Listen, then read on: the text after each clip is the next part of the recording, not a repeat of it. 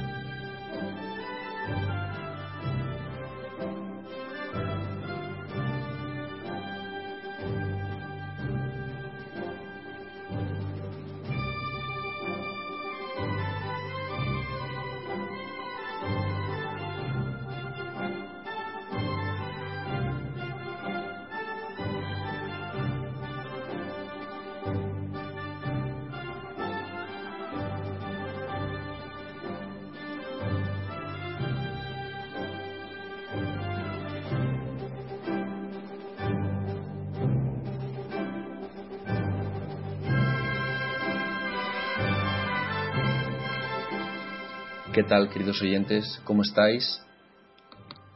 Es miércoles 21 de agosto y comenzamos aquí una nueva edición de Radio Libertad Constituyente. Soy Jesús Murciego y contamos hoy desde Somos Aguas con nuestro equipo compuesto por don Antonio, Baldo y Jacobo. ¿Qué tal? ¿Cómo estáis? Estamos bien, esperando esta conexión. Con quien oigo palabras por ahí sueltas, no sé de quién será Hombre, si son versos sueltos será Gallardón el que está ahí metido, ¿no? No, tenemos, no es Gallardón, tenemos a ah. nuestro corresponsal de Polonia, José María Alonso. ¿Qué tal, José María? ¿Cómo estás? buenos días, muy bien. Pues venga, cuando queráis vamos a empezar hoy, que un día en Somos Agua muy caliente, pues eh, vamos a empezar con Egipto. Así es, que hoy. Está, que está verdaderamente hecho un. Creo que hay signos ya en ese volcán de que la erupción está terminando. Vamos a ver.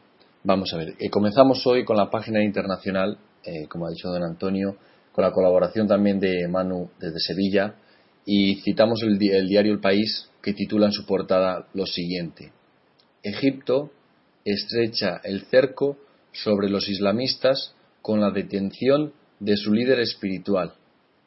El, diplomático español Bernardino León dice que lo ocurrido es más complejo que un golpe.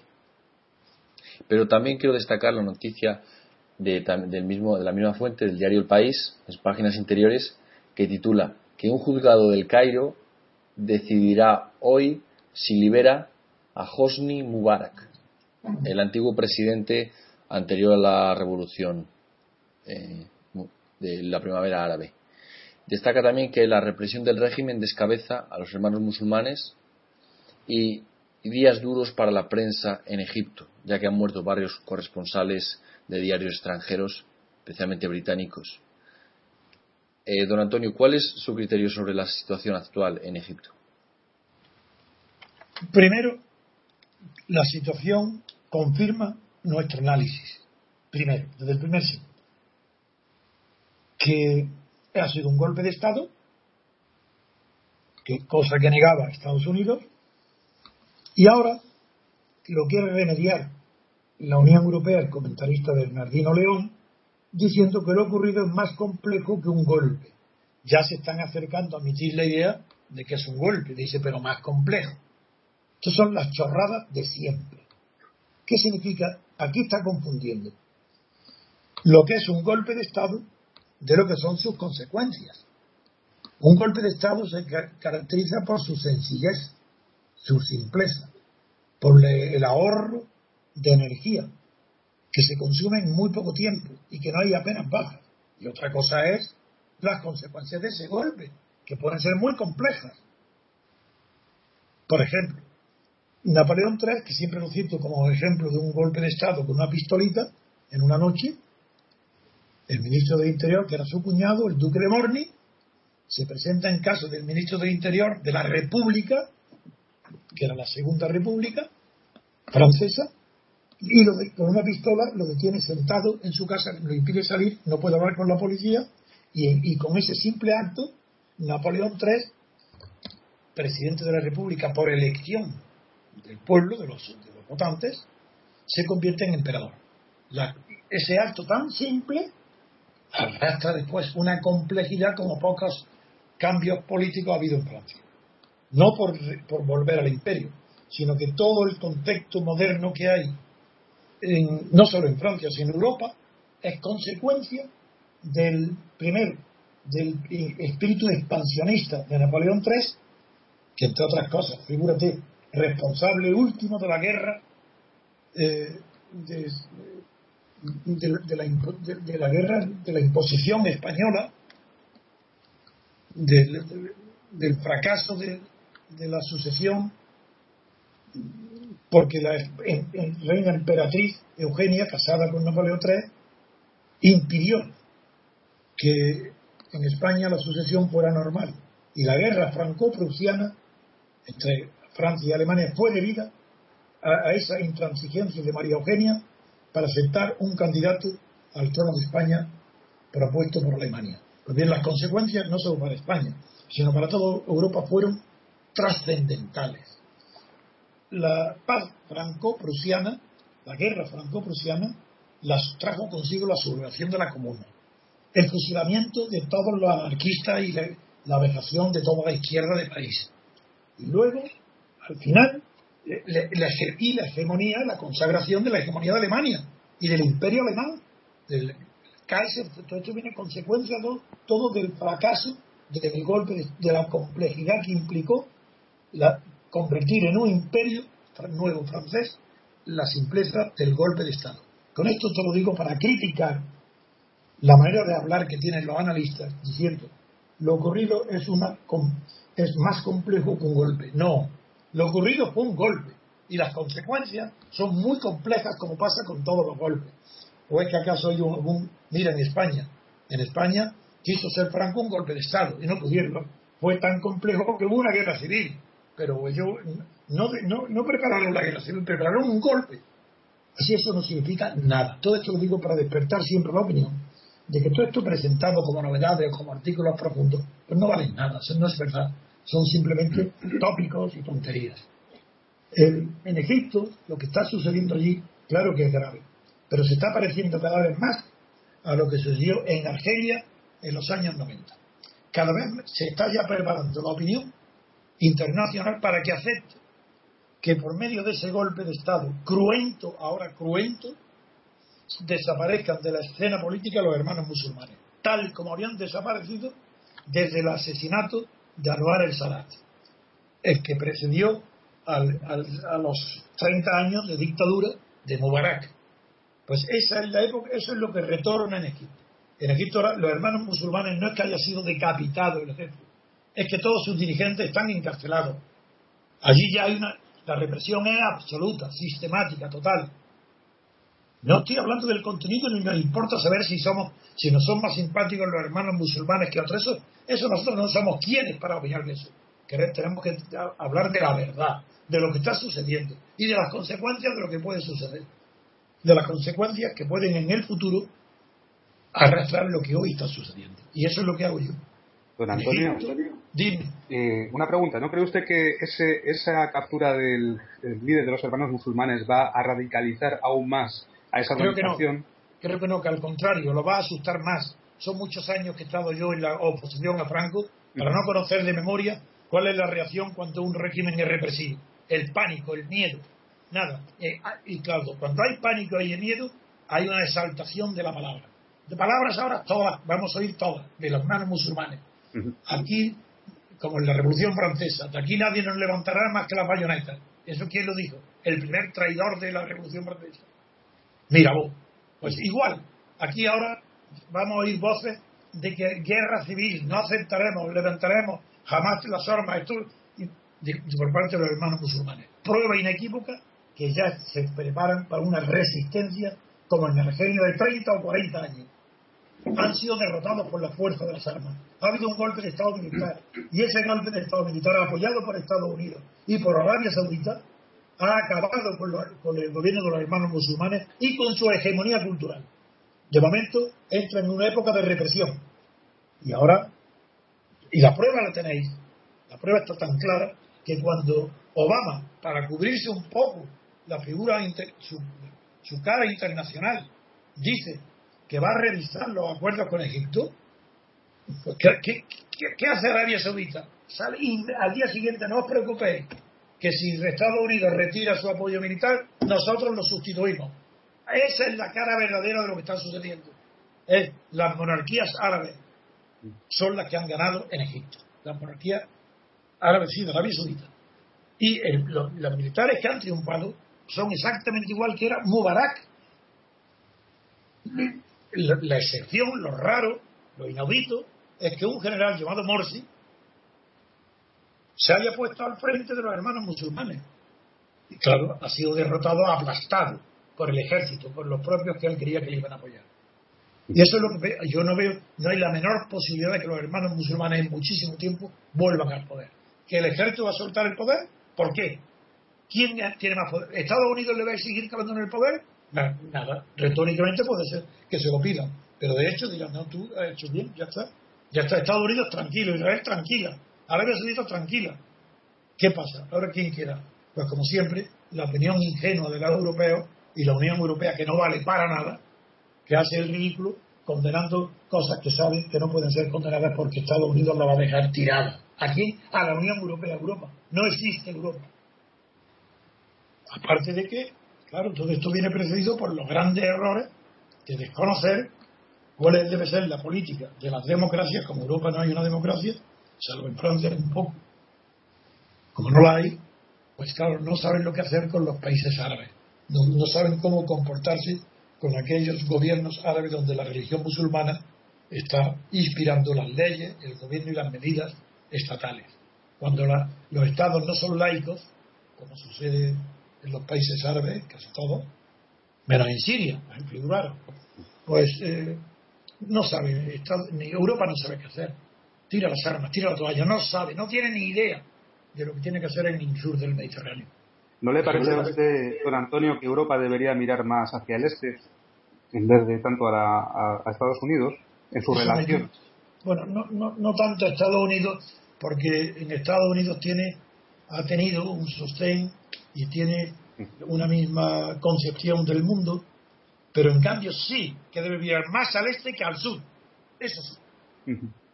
De acuerdo. Para equilibrar, justamente para equilibrar la fortaleza que tiene el peso, la gran importancia que tiene el peso de Estados Unidos en la política europea, tiene que mirar más al este, a Rusia. A eso me refería, a, Rusia pues que, le está dando, o sea, es que Europa vive de la energía que se produce en Rusia. No solo es por eso, además, además, claro. Que también es un factor. Eh, yo hablo siempre, antes que la materia, primero para mí está el espíritu.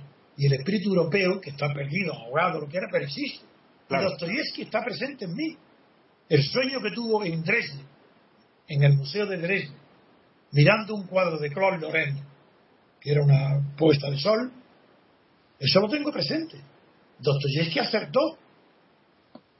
Dostoyevsky era fiel, era fiel al eslavismo, era, era rusófilo, pero sabiendo que había un ingrediente occidental y europeo en Rusia. Y por eso la postura de ustedes es que Europa está perdida, no levanta la cabeza hasta que Rusia no la salve. Esa es la tesis de Dostoyevsky. También no llega a ser tan exagerada. Pero también digo que Rusia no levantará cabeza de ser una potencia para el futuro que pueda orientar al mundo con la libertad hasta que no llegue a una alianza verdadera, profunda con Europa. Porque Europa sin Rusia es inconcebible. No, no tengo ahora que acordarme de los tiempos de Kiev, donde Kiev, que fue la, una capital eh, anterior a Moscú, porque la, la, capital de Moscú viene ya desde los buques de, Moscú. Pero usted se refiere al, al Rus de Kiev y, y la Horda Dorada, quizá sí, pero es que era la tercera Roma, claro que sí. Me, refiero a la puerta sagrada. que, era, que era la tercera Roma, la Viván. Era la tercera Roma. Porque decir que Occidente, cuando Constantinopla cae en poder de los turcos, la esperanza occidental es Rusia. Y es Kiev la capital. Y es más, todo el camino de progreso y prosperidad que tiene que Occidente construir cuando los turcos cierran el tráfico por el Mediterráneo, porque dominan el Mediterráneo después de la Constantinopla, pues ¿qué es lo que hace? Pues es Rusia y los pueblos eslavos los que construyen la continuación del comercio de, con Asia, la, la llamada célebre llamada Ruta de la Seda, la desvían y abren la nueva ruta de Kiev hasta el mar Báltico. La vida anseática, el triunfo mercantil que tantas consecuencias espirituales tuvo, como en la reforma y el protestantismo, es una consecuencia directa de esa nueva vía de expansión y de progreso creada por los eslavos, Rusia, para unir la Asia a través de Europa y a través de la tercera Roma que era Kiev. Eso yo no lo olvido. Muchas veces usted lo comenta, el que Rusia, pudiendo haber elegido no ser Europa, eligió, ser, eligió ser Europa. Eh, yo eso lo he repetido muchas veces contra Unamuno, porque Unamuno presumía después, se contradecía, que decía que España era africana, que era África que no quería la unión con Europa sino con África. Después se contradijo. Pero, bueno, yo a propósito de eso dije no, que es verdad que España tiene un punto histórico común con Rusia. Y es que son los dos límites de Europa. Al este, Rusia, al oeste, España y Portugal. Y digo, ¿por qué se parecen tanto? Yo, yo me quería explicar por qué en Rusia es el país del mundo donde más Don Quijote se lee. ¿Por qué se lee por habitante más Don Quijote en Rusia que en España? Y, y también en Portugal. Y yo expliqué que al menos yo le daba un fundamento cultural histórico en el hecho que Rusia y España pudieron no ser europeos, porque era un, España era africana, está dominada por África, y los tártaros en Rusia tenían dominado completamente a Rusia y los mongoles. Y sin embargo, a pesar de que el destino ruso pudo ser asiático y el español pudo ser africano, decidieron ser europeos. Y eso para mí tiene una importancia enorme, cultural. Y todo ese antecedente cultural y histórico son sedimentos que quedan para fundamentar nuevas formas culturales de la política. Y Rusia y España, para mí, están llamadas a ser una política que sea salvadora de Europa encontrando su personalidad propia, que no sea ni imitación de Estados Unidos, ni puro protestantismo nórdico. La prueba es que hoy no hay política europea, si es que no la hay. Europa no sabe quién es. Y hay que ayudarle a que sepa quién es. Y España y Rusia tienen mucho que decir para enseñar a los europeos dónde debe estar su conciencia. Y además se delimitan geográficamente lo que debería ser la, Europa real, porque no olvidemos que, Rusia, eh, más por así decirlo, acaba geográficamente en los, los Urales. A partir de los Urales ya se considera Asia. Y, antes de los Urales, eh, si eh, engloba toda esa parte de Rusia, lo que era ese germen que ha dicho don Antonio, que era el Rus de Kiev, si alguien, los oyentes lo pueden mirar en Internet. Y, incluso hoy la organización eh, administrativa del antiguo Rus de Kiev es más parecida a, la Europa a la Europa que conocemos, a los países europeos, eh, está organizado en oblas, mientras que a partir de los Urales son repúblicas y son krais. entonces, esa parte de Rusia es la más europea y es la con la que Europa debería eh, quizá enlazar más relaciones, no, no, darle más poder, porque tampoco hay que mirar a Putin, sino a, de una manera social, cultural, cultural, culturalmente, no solamente energéticamente. Y para eso yo creo que hay que España tiene una responsabilidad grande en, en, forzar o empujar, no tanto a pelearse con Gibraltar y con esas chorradas antediluvianas, sino a ser líder junto a Rusia de una integración europea verdadera. Eso es lo que yo aspiro. Y, y no lo veré, pero es lo que quisiera y soñaría con ello si lo ven nuestros hijos, pues ya será un gran logro. y nuestros nietos Y nuestros nietos. Claro, pero me gustaría introducir un tercer factor, que son la, lo que la posición de Estados Unidos al respecto de que Europa se acercase a Rusia. Quizás no le harían mucha gracia. Bueno, sí, pero eso, eso es su, su, preocupación y su interés a corto plazo, porque a largo plazo también habría muchísimos movimientos culturales en Estados Unidos que comprenderían y apoyarían estos movimientos. Claro. Eso es todo a corto plazo. Pero, vamos a volver a Egipto, que es lo que nos ha movido a estas reflexiones, ¿no? Estamos comentando lo de Egipto. Así es. Y a ver, los periódicos hemos comentado, sí, y mi, mi, diagnóstico, claro, que es que los hermanos musulmanes no van a levantar cabeza en muchos años. Ese es el resumen de mi intervención. Pues pasamos ahora, si os parece, a la segunda noticia del día, después de escuchar esta breve pausa.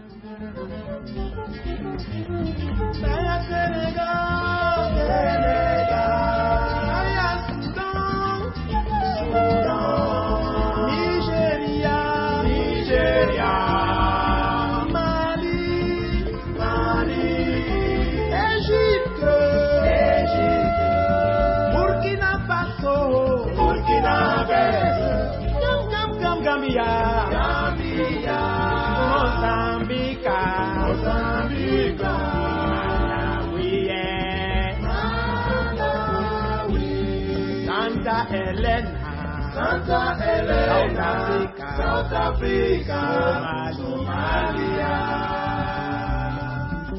La segunda noticia del día, también en la página internacional, nos la trae José María Alonso desde Varsovia. Adelante, José María. Eh, sí, eh, quería comentar una noticia eh, cuya fuente es la agencia de noticias rusa RIA Novosti. está fechada ah, hoy, esta mañana, y habla de un ataque mm, químico con centenares de muertos en Siria. Esta noticia hay que cogerla con, con, cuidado porque Televisión Española ha dado 100 muertos sin citar fuente. la agencia RIA Novosti, citando la televisión emiratí Al Arabiya, da 635 muertos. Y esto procede esta información del, grupo de coordinadores de la revolución siria, que es la oposición al Assad. Sin embargo, la fuente oficial, que es eh, pasar al Assad, la agencia oficial se llama SANA. La agencia oficial SANA comunicó, citando un portavoz gubernamental, que las autoridades desmintieron por falsas las informaciones sobre el presunto ataque. Entonces, bueno, mm, no se sabe exactamente qué es lo que ha ocurrido. Unas agencias dan noticias de 600 y pico muertos, otras de cero, y, España ha debido hacer la media, porque da 100. En Baldo, eh, ¿tenemos alguna, alguna referencia en la prensa española, en el mundo? Sí, en el mundo, en la edición electrónica, dice, denuncia un ataque del régimen sirio con armas químicas junto a Damasco. Bueno, habla de 500 muertos. Bueno, eso ya lo habéis hablado, ¿no? Sí, y nada más. Es una, una vale, pues... ahora en el, en el mundo Yo creo que como es algo todavía sin confirmar y seguro, es mejor reservarnos a la mañana si se confirma. Y pasemos ahora a la gran noticia internacional, que es que por fin España casi ha vencido ya y tiene a su merced a la pérfida Albión en el asunto de Gibraltar ya que, ya que ya no es el periódico El Mundo que puede ser patriotero, no, no, no, el país que es apátrida o que quiere ser apátrida, pone en la portada un titular que dice Bruselas acepta investigar a fondo a como pedía España. Ese es el titular. Oh, cuidado, cuidado. Es decir, que España ha vencido en la batalla diplomática, según el titular del país. Bueno, esto es falso, es mentira, es otra vez igual. Vamos a ver la realidad cuál es. En primer lugar, ya algo nos acercamos más a la realidad si leemos que en, el mundo, que dice que Margallo ha pedido dialogar sobre la soberanía de Gibraltar y Reino Unido lo ha rechazado. Los dos portados diciendo lo contrario. Bruselas acepta investigar a fondo Gibraltar. Vamos a ver lo que significa eso de investigar a fondo. En primer lugar, yo no sé, no conozco ni un solo caso de investigación en el mundo. Desde que la humanidad investiga, es decir, desde que se inventó la palabra, que hay una investigación que no sea a fondo. Si no es a fondo, ¿qué es lo que se investiga? Es lo que se ve. Pero para investigar hay que ver algo más que lo que se ve. Entonces hay que mirar no la superficie, sino el fondo. Cuando dice investigar a fondo, se está ya no es redundando, es mintiendo. Porque se está queriendo decir, decir se va a investigar contra viento y marea hasta llegar a la realidad. contra la oposición de todos los poderes que no quieren que investiguemos. Eso quiere decir investigar a fondo. Y eso es mentira. Entonces, vamos a ver cuál es la realidad. Una vez rechazada por, por demagógica expresión investigar a fondo, vamos a ver qué es lo que significa eh, qué es lo que significa es investigar a fondo.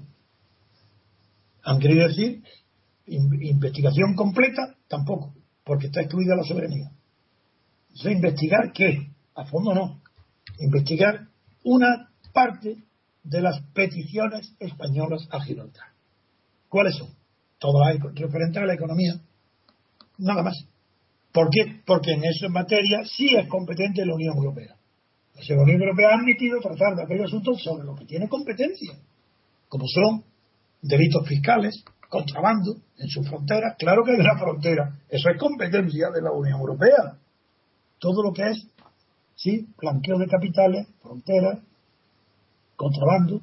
Examinar también si los controles sobre la frontera son correctos o incorrectos por parte de España, pero sin relación alguna ni con la economía ni con la extraña y fantástica prohibición que España, el buen español, ha hecho de que ya no se puede exportar tierra española a Gibraltar. Eso es fantástico. Ya encontró, ha encontrado la solución al enigma.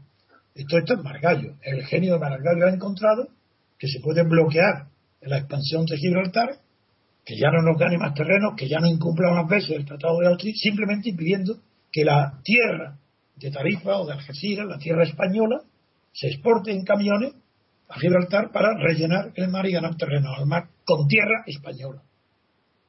Pero no se dan cuenta que al decir que hay tierra española están admitiendo que hay una tierra gibraltareña, pero no están pidiendo la soberanía, pueden admitir que sobre esa tierra gibraltareña o, británica existe una posesión, pero no la propiedad, porque la propiedad de España no ha renunciado nunca a la soberanía, y la soberanía es la propiedad. Todas estas contradicciones sí que merecen una reflexión y a ver si vosotros qué están ahí sobre el asunto de Gibraltar para completar mi comentario, que de momento es más jocoso como, como viene siendo habitual, porque Margallo está descucado. Ya no habla, ahora ya no está hablando de, alianzas con Argentina para otra guerra de las Malvinas contra Inglaterra, ya no está hablando de la guerra de los pesqueros, de movilizarlos contra la contra la, la contra la inglesa, contra la Royal Navy. Ya, ya se nos habla, ahora está hablando ya, aparte, lo único que le queda de prestigio en su reclamación es la tierra. Que prohíba la entrada en Gibraltar de tierra española, eso, eso es impresionante. De, que, que, hallazgo más feliz. Decir, que ya ahí tiene la soberanía de la tierra española, la tiene. Por tanto, que no entre la soberanía española, que no entre en Gibraltar. Y lo demás, pues ahí vamos a esperarnos las consecuencias. Las consecuencias es que seguro eso ya lo, de antemano lo diremos. La, Unión Europea va a decir que son exagerados los, los controles en la verja. Va a decir que son exagerados, que son desproporcionados, que está bien que los haga, pero no con esa lentitud y esa exageración. Eso lo va a decir. También va a decir que, eh, todos los delitos económicos de Gibraltar son ilícitos, ilegales y que apoya a España en su persecución. Va a dar la razón a España en todo lo de paraísos fiscales de Gibraltar. Porque no hay nadie en el mundo que se atreva a no condenar a los paraísos fiscales. De boquilla. Otra cosa es qué es lo que hacen para impedirlo. Eso es otra cuestión. La Unión Europea de boquilla, claro que va a condenar al paraíso fiscal de fiscal.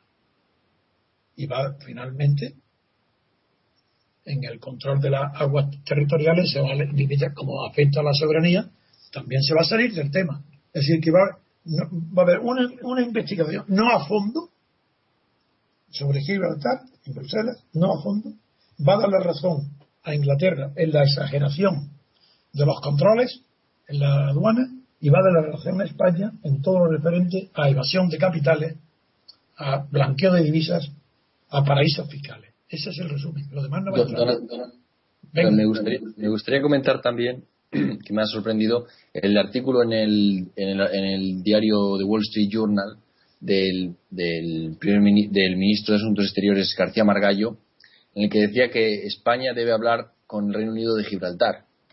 A lo que Reino Unido ha dicho que sí, hablar de, de todo, salvo de la soberanía. Claro.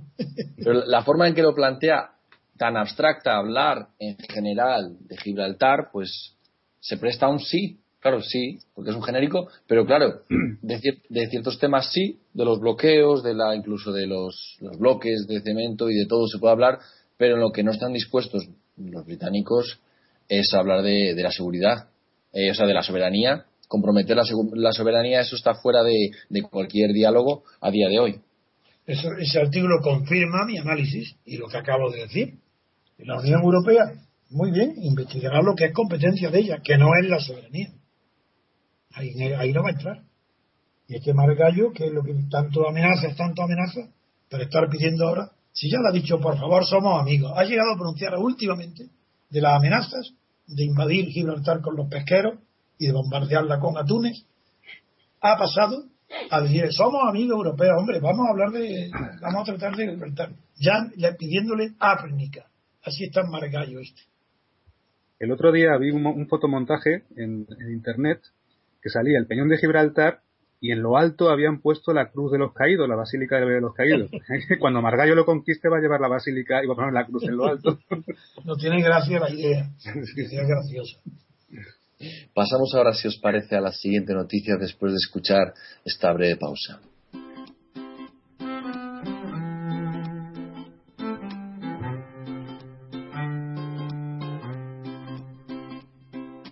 Hit snooze,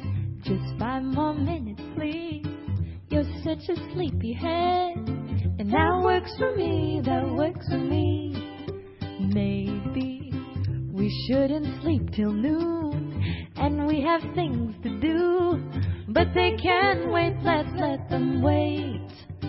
Under the covers, wait for me. Wait for me. Daddy said, stay. Daddy said, don't go away. Daddy said, stay forever. Stay, stay, stay. Daddy said, stay. Daddy said, love me all day. Stay forever. Stay, stay, stay. La siguiente noticia, ya en nacional, nos la trae la portada del mundo, que titula lo siguiente. UGT cargó una comida interna presidida por Méndez, Cándido Méndez, presidente de UGT, a la Junta de Andalucía. En la duda de si debía costearla la organización nacional o la andaluza, la pagaron con fondos de la concertación social. Y dice que el sindicato atribuye las denuncias a varios medios vinculados al PP. Don Antonio, ¿cuál es su criterio al respecto de esta noticia? Primero, primero aclara lo que es concentración social. Bueno, don Antonio, los eh, fo- fondos de concertación social eh, se refieren a un acuerdo que hay en Andalucía eh, en el que, bueno, los firmantes son eh, los sindicatos aquí en Andalucía, el, en su momento fue Pastrana, eh, también el a- anterior presidente de la Junta Griñán, en la patronal. Básicamente, eh, bueno, eh, yo, yo tengo aquí anotado que son unos fondos que aportan en Andalucía, en la comunidad aut- autónoma, dice, ¿no? Si te cito textualmente, la sostenibilidad económica, eh, social y medioambiental de Andalucía y que son unos fondos que se enmarcan en la estrategia prevista por la Unión Europea para 2020. En fin, es una, eh, es una, es una serie de dinero que se, Ah. se destina en Andalucía para, Ah, para entonces- estas cosas un poco, en fin, Sí, sí. no sé cómo. Entonces, claro, el, mundo aquí ha exagerado un poco, ¿no? Porque si le da importada una importancia tal a una comida en honor de Méndez, pero con cargo a estos fondos de concentración social, cuando ahora tú nos explicas que es para conseguir una mayor integración para el año 2020, claro, esto, esto debe ser mucho más grave. Es decir, que no debe de comer Méndez de fondos destinados a lograr una integración de España en los años 2020. Así lo ridículo, lo espantoso de todo esto es que el lector del mundo, como el oyente de la televisión, admiten como tal cosa que haya fondos de concertación social que no se sabe lo que es, ni quién lo distribuye, ni si es ilícito o no que se pague una comida con esos fondos una comida para agasajar a Méndez, que los sindicatos. ¿Esto qué quiere decir? Que todo es muy parecido a lo que existía bajo Franco con el tema sindical. Salvo que entonces comisiones obreras se habían infiltrado desde dentro en los sindicatos verticales. El sindicato vertical franquista era un sindicato estatal.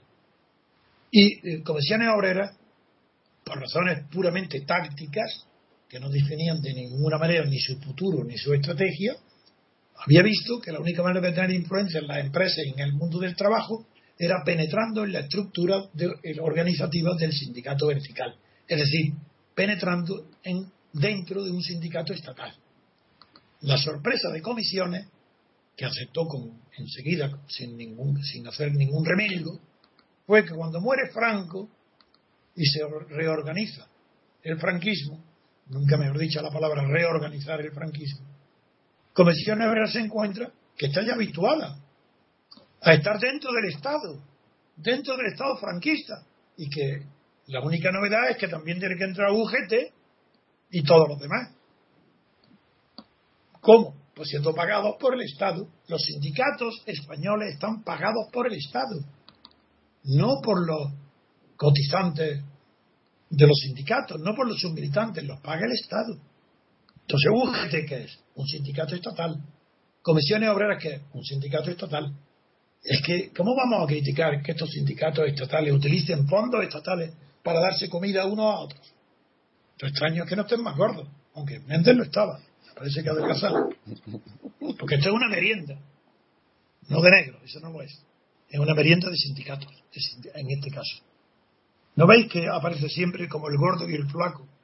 Aparece siempre la pareja de mente y tocho. Pero no ves que son inseparables, que no pueden, tienen que ir juntos. Claro, menos mal que aquí no hay sospechas como hubo en la pareja de homosexualidad, porque hoy hay que tener un cuidado enorme. Sospecha la homosexualidad, cuidado, eh, cuidado, eso ya no. Se arman líos internacionales, mirar lo que está pasando con el Snowden el Miranda y el brasileño. No, no, menos mal. De eso no hay sospecha.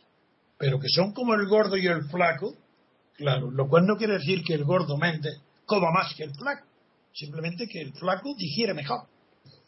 Y es verdad que comisiones digiere mejor porque estaba habituada. Mientras que UGT no existía bajo el franquismo. No había UGT. No había tradición ninguna. Pero luego muere Franco y UGT está en primera línea reclamando lo primero que el fondo histórico, el patrimonio histórico, lo que perdió en la guerra civil. Ah, para eso nace UGT. Y sigue viviendo UGT de eso, del Estado. Porque son sindicatos estatales que si fuera en España una democracia, eso no duraría ni 24 horas. Un sindicato estatal es una contradicción del sindicato. Es un invento de Mussolini, no de Hitler. Quien inventó los sindicatos estatales fue Mussolini, a través de un hombre muy inteligente, que fue ministro del Trabajo, llamado Nitti. Y ese fue el que inventó no solo los sindicatos estatales, sino el convenio colectivo.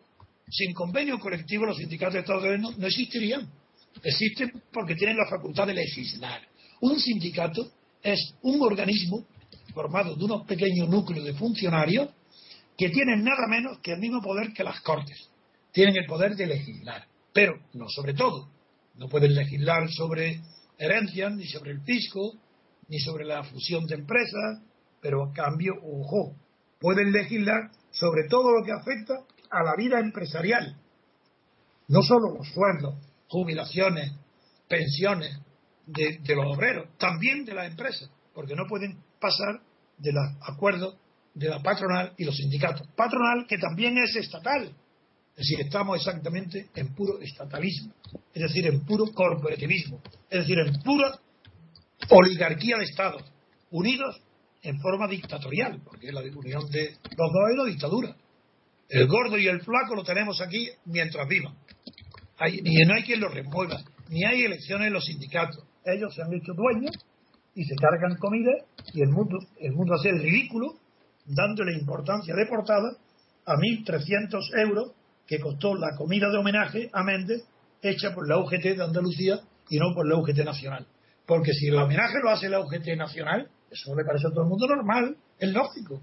que tiren el dinero con pólvora del rey, y en este caso la metáfora es correcta, porque están tirando con la pólvora que, del rey, de Juan Carlos, del Estado, pues esto es, esto es el pan nuestro de cada día. En, los sindicatos y los partidos. Porque ¿qué pasa con los partidos? ¿Creéis que los partidos son mejores que los sindicatos? Exactamente iguales. Pero si los partidos son estatales, no hay, no hay partidos de la sociedad civil, no hay ninguno. Pero si es más grande todavía, por Dios. Si es que en España no existe sociedad política, es mentira. No hay ni un germen, ni un atisbo de sociedad política.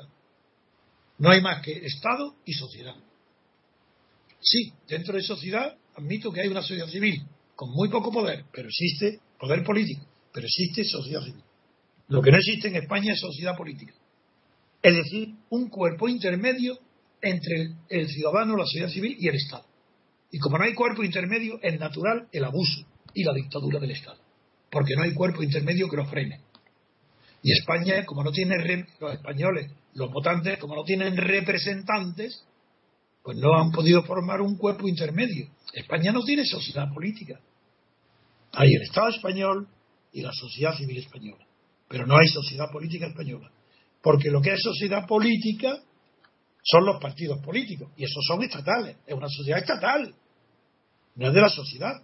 Y yo no cometeré el error que cometieron los marxistas, posteriores a Marx, aunque el error viene de Hegel, pero en fin, los marxistas, de llamarle sociedad política al Estado. Porque el Estado no es una sociedad. Toda característica de la sociedad es que es una organización voluntaria. La sociedad civil no es una organización voluntaria. Se le llama sociedad civil para distinguirla de la militar y de la religiosa, que tradicionalmente era estamental, los estamentos. Muy bien, una manera de hablar es un lenguaje. Pero en cambio, cuando se habla de sociedad política, amigo, ahí dice no, eso se requiere de un voluntarismo. Y no hay, en el Estado español no hay sociedad política porque no hay nada voluntario. El Estado no es una sociedad política porque no es voluntario, es una organización heredada que se puede administrar de una manera o de otra. Y todo lo que reforma y todo lo que se hace para mejorar la vida política son reformas interiores del Estado. Reformas interiores del Estado. No hay ninguna fuerza exterior al Estado, que es la sociedad, la que imprima carácter al Estado. Por eso España estamos los españoles, de oír tanta mentira, tanta. Llevamos siendo engañados. En España no hay nadie que represente a la sociedad civil. No hay más que Estado. Eso es lo que quería oír, creo yo, nuestro gran amigo sevillano Manu. Sí, sí, la verdad es que me ha contestado usted, vamos, ha hecho usted la respuesta antes de que yo le haga las preguntas, desde luego, porque es que, vamos, yo quería, eh, así como ya usted ha recordado en otras ocasiones, que aquí en España que seguimos la, doctrina del Tribunal Constitucional de Bonn, eh, eh, cuya cabeza eh, Gerald Leipold dijo que los partidos estatales habían dado la solución de integrar las masas en el Estado. yo quería preguntarle qué justificación, supongo que será más o menos la misma, pero qué justificación hay para integrar a los sindicatos en el Estado y hacer estos convenios colectivos. O sea, ¿cuál es la justificación política de meter también a los sindicatos en el Estado? El miedo de la derecha a la clase obrera. Franco culminó ese deseo y metió a los sindicatos, a los obreros, obligatoriamente en el Estado, se acabó, eran funcionarios del Estado, pagados por el Estado, sujetos a la disciplina del Estado. Y mira qué resultado le dio, que estuvo 40 años en el poder con sindicatos vendidos a la dictadura. Dentro de esa estructura hubo un pequeño grupo, comisiones obreras, como acabo de decir, que penetró en esa estructura estatal trató de modificarla y al final murió Franco y se dio cuenta que para qué modificarla, que lo mejor era poder y seguir siendo lo que era una naturaleza estatal de los sindicatos. Solo que el PSOE ya le obligó al Partido Comunista que aceptara que eso tenía que ir también, que del festín de los sindicatos participara también UGT, aunque no existía en la realidad, pero existía en los papeles de la historia. Y se metió UGT, nada más. Esa es lo que ha pasado. Pero claro, que que tanto UGT como comisiones obreras han, durado y duran hoy porque están dentro del Estado. No resistirían, pero vamos a ver, si yo creo que no llega al 15% de afiliados, hay derecho, porque no terminé para que, para que se me comprendiera, porque es una brutalidad que los sindicatos legislen, no la patronal. Porque con el 15% máximo que tienen de afiliados, no lo creo que llegue, de la clase obrera los sindicatos, ¿cómo se les puede dar el poder de que dicten las leyes que obligan a todos los obreros, estén o no sindicados? Por ejemplo, los salarios, los convenios colectivos, la subida de, sueldo, la, la legislación sobre impuestos, porque también influyen sobre los salarios, pero ¿cómo es posible que con el 15% puedan obligar con sus decisiones y sus acuerdos con la patronal a todo el mundo laboral? Esa monstruosidad, eso es lo que sucede en España, como herencia directa y pura del fascismo totalitario italiano. Porque la palabra total, que es la que origina el Estado total y totalitarismo, quien la inventó fue Mussolini. Fue Mussolini el primero y el único que habló de Estado total. Eso es una creación de Mussolini. Y esto lo trajo a España personas muy ilustres y catedráticos muy ilustres. Trajeron el fuero del trabajo, donde vienen los convenios colectivos, lo trajo Joaquín Garrigue, el inteligente catedrático de Derecho Mercantil. Eso lo pagó el franquismo, que fue a Italia y se trajo de Mussolini, y aquí se copió el fuero del trabajo y el fuero de los españoles.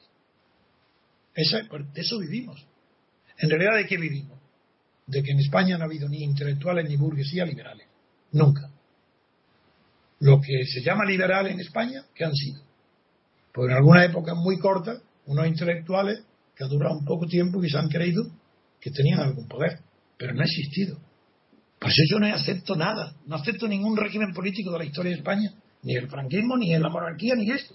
Y por eso he tenido que estar dedicado a crear un sistema político para España que sea adecuado a las condiciones de España, culturales y de Europa, que es la teoría pura de la República.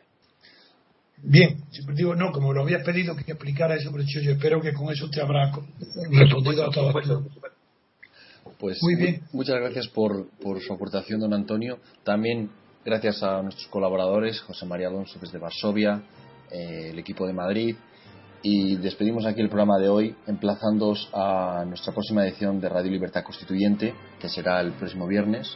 Hasta entonces, un saludo y hasta pronto.